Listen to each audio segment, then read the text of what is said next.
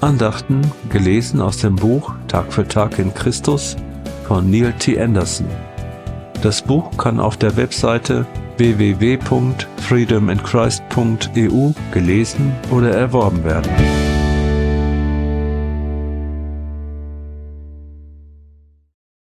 Neunter Oktober Gottes Vorstellung von Glück Ein Leben in der Ehrfurcht vor Gott bringt tatsächlich großen Gewinn.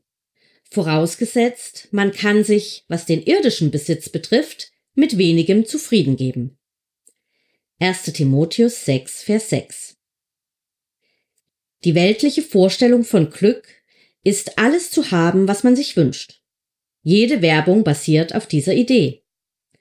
Um wirklich glücklich zu werden, brauchen wir einen flotteren Wagen, ein verführerisches Parfüm oder sonst etwas, das besser, schneller oder einfacher zu handhaben ist, als das, was wir bereits besitzen.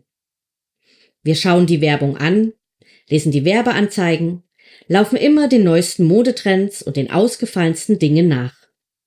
Wir fallen auf die Lüge herein, dass wir erst dann richtig glücklich sind, wenn wir haben, was wir wollen. Gottes Vorstellung von Glück ist in dem einfachen Sprichwort zusammengefasst. Glücklich ist der Mensch, der will, was er hat. Solange wir uns auf das konzentrieren, was wir nicht haben, fühlen wir uns ziemlich unglücklich.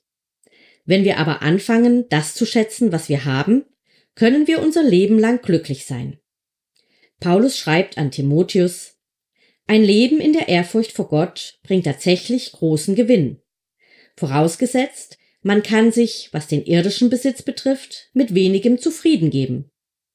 Oder haben wir etwas mitgebracht, als wir in diese Welt kamen, nicht das geringste. Und wir werden auch nichts mitnehmen können, wenn wir sie wieder verlassen. Wenn wir also Nahrung und Kleidung haben, soll uns das genügen. 1. Timotheus 6, Vers 6 bis 8. Eigentlich haben sie bereits alles, was sie brauchen, um glücklich zu sein. Sie haben Jesus. Sie haben ewiges Leben. Sie werden vom himmlischen Vater geliebt, der versprochen hat, sie mit allem Nötigen zu versorgen. Daher ist es keineswegs erstaunlich, dass uns die Bibel wiederholt zur Dankbarkeit aufruft. Wollen Sie wirklich glücklich sein, dann lernen Sie dankbar zu sein für das, was Sie haben, ohne stets das haben zu wollen, was Sie nicht haben. Gebet Vater, ich will mich heute zuerst um dein Reich sorgen und nach deinem Willen leben, weil ich weiß, dass du mich dann mit allem Nötigen versorgen wirst.